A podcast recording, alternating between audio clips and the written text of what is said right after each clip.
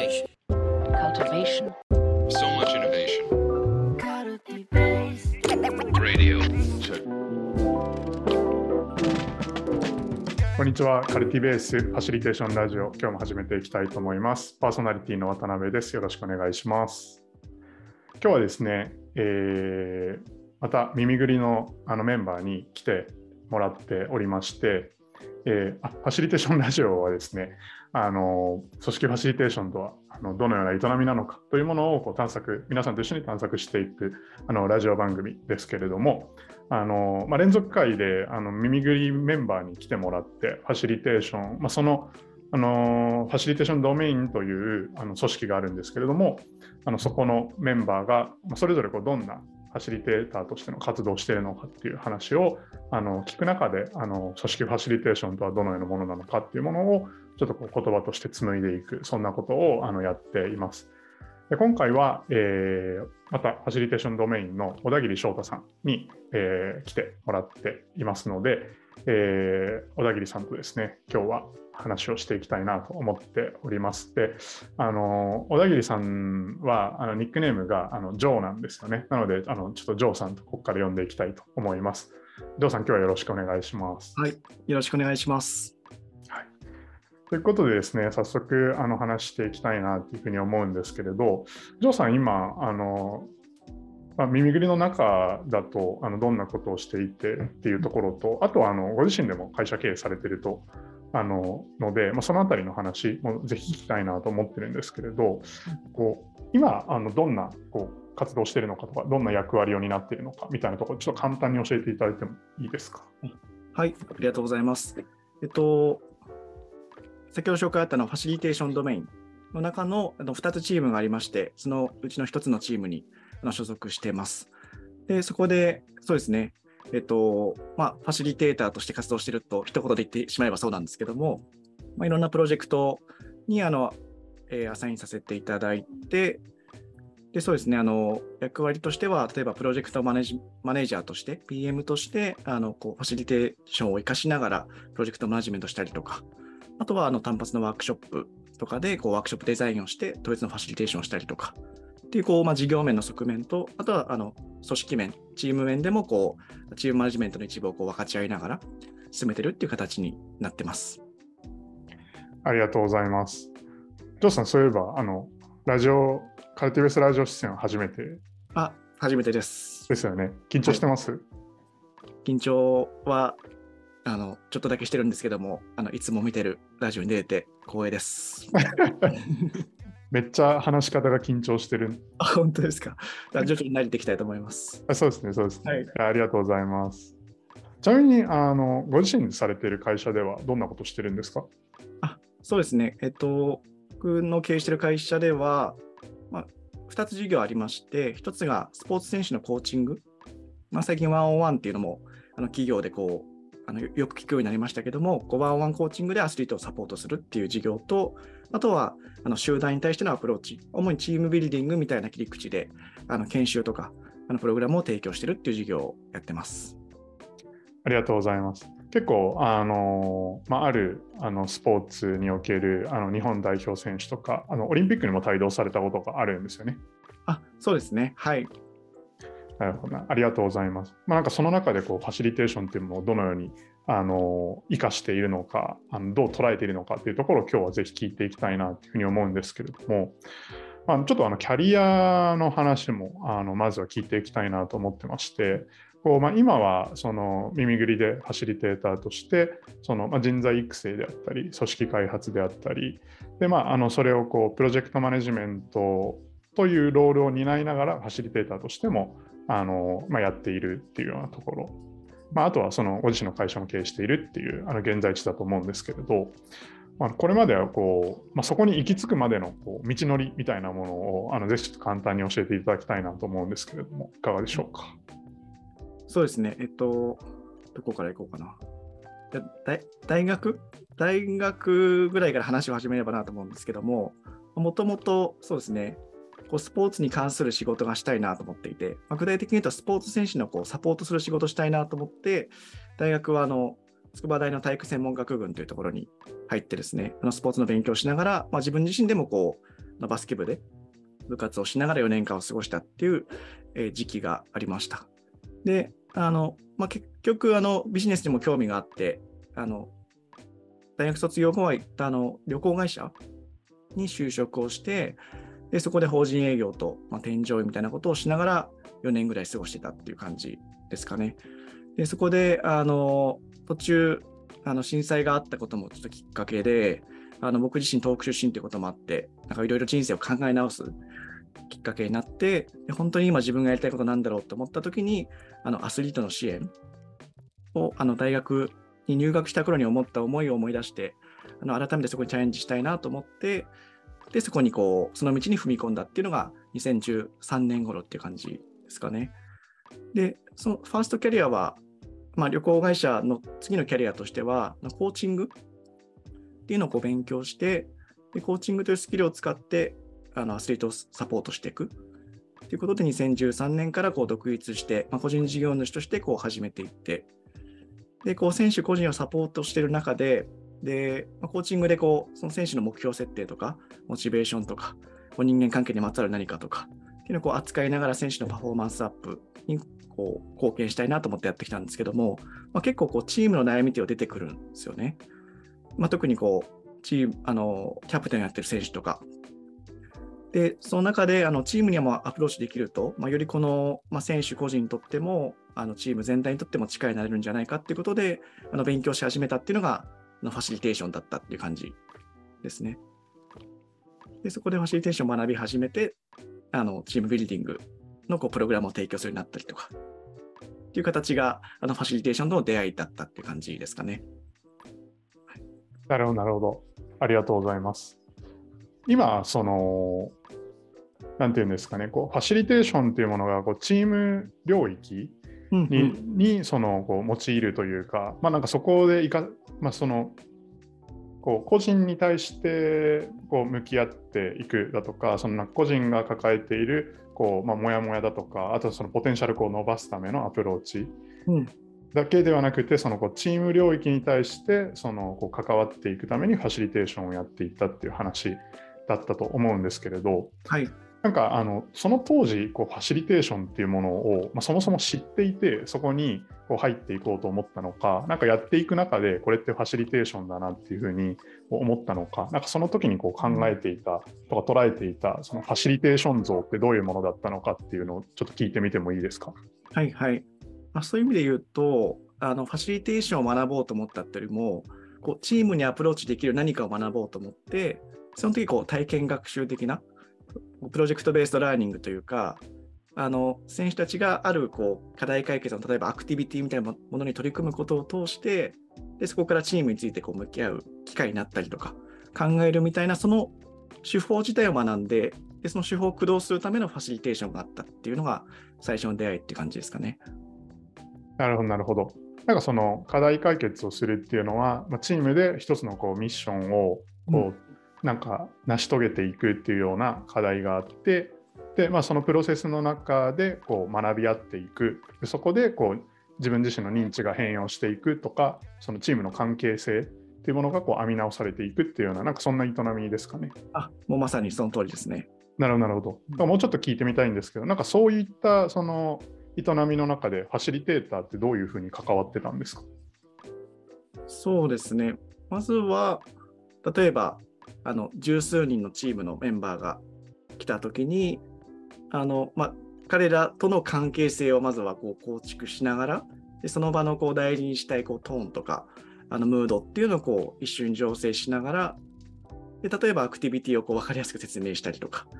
でその活動の中であのお互いに触発が起きるような問いかけを投げかけたりとか、で終わった後はこうあの円でみんなで座ってあのリフレクション、振り返りをする対話の進行をしたりとか、具体で言うとそんなイメージですかね。なるほど、なるほど。うん、で、その、まあ、何かこう活動した後のこうリフレクションをこう促していくような働きかけだとか、その中でこう問いかけをしていく中で、こうまあえー個人の内政とか、まあ、チームの内政とか、あとはその普段だとこう表出しないようなこう感情であったり、その考えていることのあの表現だとか、まあ、そういったこう、まあ、ちょっとこう非日常的なあの、まあ、いつもとはやらないその非日常的な関わりだったりその、まあ、ちょっとあえてやってみようっていうようなこう実験的な関わりを生み出していく中でこう関係を編み直していくっていうようなそこにこうファシリテーションっていう営みをこう埋め込んでいたっていう感じですかね。あそうですね。なので、あの初期の僕のファシリテーション感でいうと、このその手法ありきで、手法を駆動させるための一部だったんですけども、まあちょっとこの後話になるかもしれないですけども、それがちょっとこう変容していったっていうのが、こう今に至る道っていう感じですかね。なるほど、なるほど。うんいやありがとうございます。なんかその、まあ、初期、あのやっていた、まあ、ファシリテーターとして、まあ、自分をこう認知してやっていた時のその像を今話していただいたと思うんですけど、こう今の話もちょっとここからしてみたいなと思っていて、あのまあ、どんなそのファシリテーションをやってるんですかっていうのの前に今なんか具体的にやっているそのプロジェクトの性質とか、そのなんか向き合ってる課題みたいなものをあのぜひ聞いてみたいなと思うんですけれど、いかがですか？そうですね。今いろんなプロジェクトに関わらせてもらってるんですけども、まあ、分かりやすくこの例えばワークショップを1回やります。そのワークショップデザインをして、統一ファシリテーションをするっていう案件もあるんですけども、まあ、今、ご大多数を占めているのが、例えばこう数ヶ月間にわたるプロジェクトで、まあ、数ヶ月間でこう何かしらのこう成果目標があって、っていうプロジェクトにこう関わらせていただいているケースが多くて、まあ、例えば具体で言うと、ある企業さんで、あのまあ、これから新規事業をたくさん生み出していきたいっていうこうミッションがある部門に対して、まあ、その新規事業を生み出していける人材のこう人材要件をこうキャリアラダーという形で定義してみたりとか、そのキャリアラダー、例えばグレード1の人はこんな人物像、2の人はこんな人物像。みたいなことをこう定義して、じゃあその定義されたキャリアラダーをもとに、そういう人たちを育むための育成カリキュラムを立てましょうかとか、まあ、そんなプロジェクトにあの今、プロジェクトマネージャーという形で関わらせてもらっていて、でそれはなんかこう、例えばワークショップやるわけじゃないですよね。なのでこう、例えば週1回でミーティングが1時間ずつあの数ヶ月間にわたってある。でその中で担当者の方々とあの1回のミーティングがこうそれこそミニワークショップ的な感じで、こちらから何か作って提案してあの評価してもらってっていう感じよりもこう一緒に競争していく。一緒に頭を使いながら、一緒にこう課題に向き合いながら考えていくっていうプロセス自体をファシリテーションしてるっていうのが、あの今の取り組みっていう感じですかね。なるほど、なるほど。なんで、これまで取り、その、ジョさんが、まあ、取り組んできた、コミットしてきた、あの、まあ、営みは、まあ、その、総じて言うと、その、一つの点としてのワークショップとか、その、まあ、研修っていう、あの、名目として行う、こう、まあ、チームビルディング、まあチームアップの機会作りっていうところだったんだけれど、今は、その、まあ、一つの点をそのデザインしてそこをファシリテーションするっていう話ではなくて結構こう長期のプロジェクトをその、まあ、作り上げていく。でそれをプロジェクトマネジメントしていく中にそのファシリテーションという営みをこう埋め込んでいるっていう形なんですかね。あそうですね。まさにその点からその線って言っていいのかにこうワークショップファシリテーションからこうプロジェクトファシリテーションに今こう拡張してるきてる感覚というか、うんうんうん、そんなこう変容が自分の中であるっていう感じですかね。なるほどなるほど。なんかそのこれまで自分自身がやっていたファシリテーションと今の、まあ、点のファシリテーションとその線でのファシリテーションでのその共通点とかなんか違いとか、なんかそういったところってジョーさんの中でこう見出していたりしますか？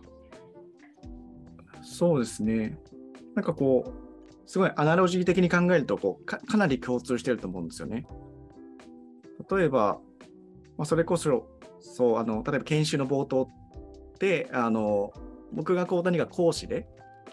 あの何かを教える人で、あの受講者がこう何か教えてもらう人みたいなこう、教える人とこう受け身の関係みたいなのが醸成されてしまうと、結構その研修1日でも結構難しくなったりすると思うんですけども、でプロジェクトの初期もそういう関係性作りがすごい大事だなっていうことは共通してるなと思いますし、あとは何かしらのこうアウトプットが出れば OK っていうよりも、アウトプット、例えばキャリアラダーを作って、Excel が納品されれば OK ではなくて、まあ、それをこう自分たちの言葉で語れたりとか、まあ、その作ることを通して、あこんな部署になったらいいんだなとか、こんな企業に未来していきたいなってビジョンが共有されるとか、まあ、そういうこう学習観点が大事みたいなところは、あの1日の研修でも、なんか模造紙のアウトプットができたら OK ではなくて、あの学習が必ず根底には必要みたいな、まあ、そういった意味でこうつながっているところは関係性、学習であったりとか、たくさんつながるなと思いながら、あとここのポテンシャルをこう引き出すっていうのがプロセスにおいて大事だなとか、ちょっと今話しながら今考えてますけども、あのかなり共通点は多いなと思いながら、で頭で分かる共通点は多いんだけども、この拡張にあのももっとなんかつながるなと思いながら、あの今もチャレンジ中って感じですかね。なるほど、なるほど。まあ、前提こう探索を今まさにしているっていううん、形だし、でもなんかこう身体感覚としては、そのやっぱり通ずるところが多いうん、っていうところなのかなって今話を聞いていてあの思ったのと、まあ、キーワードとしてはなんかその関係をあの作っていくこと、うん。でこれはその、まあ、一緒にプロジェクト、まあ、その一つ一つの場を過ごす人たちとの関係であったりその線としてのこうプロジェクトを一緒に歩んでいく人たちとのこう関係をあの作り上げていくうん。こ、と。でもう一個はそのあの学習っていうふうに言ってくれたと思うんですけれど、あのまあ、ジョーさんの表現をそのまま言うとこう、まあ、成果を出すのは当然前提としてあるんだけれど、その最大成果をこう最大化するためにこう互いにこう学び合っていくっていうその姿勢がまあ非常に重要であるっていうところは、あのなんていうんですかね、共通しているところっていう形なんですかね。そうですね。うんうんなので、さっきの自己紹介と重ねて話すと、なんか最初のファシリテーション感はこのアアクティビティありきというか、うんアクティビティが主体のものみたいな感じだったので、その発想のままだとなかなか拡張したりとか、プロジェクトにこう、あの領域を広げていくことって難しいと思うんですけども、なんかこう根底にあるファシリテーションっていうのは全く一緒なんだなっていう感じで今、あのつながり始めてるっていう感覚がありますね。なるほど。そのジョスが言うアクティビティっていうのは、あのーまあ、ワークショップにおけるこう活動とか、その研修の中での活動っていうことですかね。その人と人が、うんあのまあ、共同するための媒介となるこう活動みたいな話なんですかね。あそうですね。うんなので、うんまあ、活動ももちろん今も大事だと思ってるんですけども、なんか活動が一番大事ってなんかこう暗黙的に思ったと思うんですけども、昔は。はいはいはいよりもあの、その活動を通して何を実現したいのかとか、でその実現するためのこうプロセスのデザインとしてのファシリテーションみたいなところが、うんうん根底大事なんだなっていうふうにこう自分の中であのリフレーミングされていって、なので今こうプロジェクトへのファシリテーションへの拡張はいはい。につながってきてるって感じですかね。なるほど、なるほど。そのその場の中での関係が良くなることだとか、そのその一つの点としてのその機会の中でその学習が起きるっていうところは当然引き続き重要なんだけれど、ただそのジョーさんがこう線っていうふうに言ってくれたと思うんですけれど、こうまあ、そのプロセスをこう線として歩んでいった先に何をこう生み出していくのかとか、そのみんなで何を作り上げていくのか、何を目指していくのかっていう、そこのこうコンセンサスを取っていくことと、うんあとそれをその、まあ、答えがあるものではないっていう前提があのおそらくあるのかなっていうふうに聞いていて思ったんですけれど、それをこう共にあの見出していくっていう、そのプロセスを作り上げていくっていうところが、あの結構これまでやってきたところと違うところっていうふうに言えるのかなっていうふうにあの聞いていて思いました。そうですね。はいうんうん、なるほど、なるほど。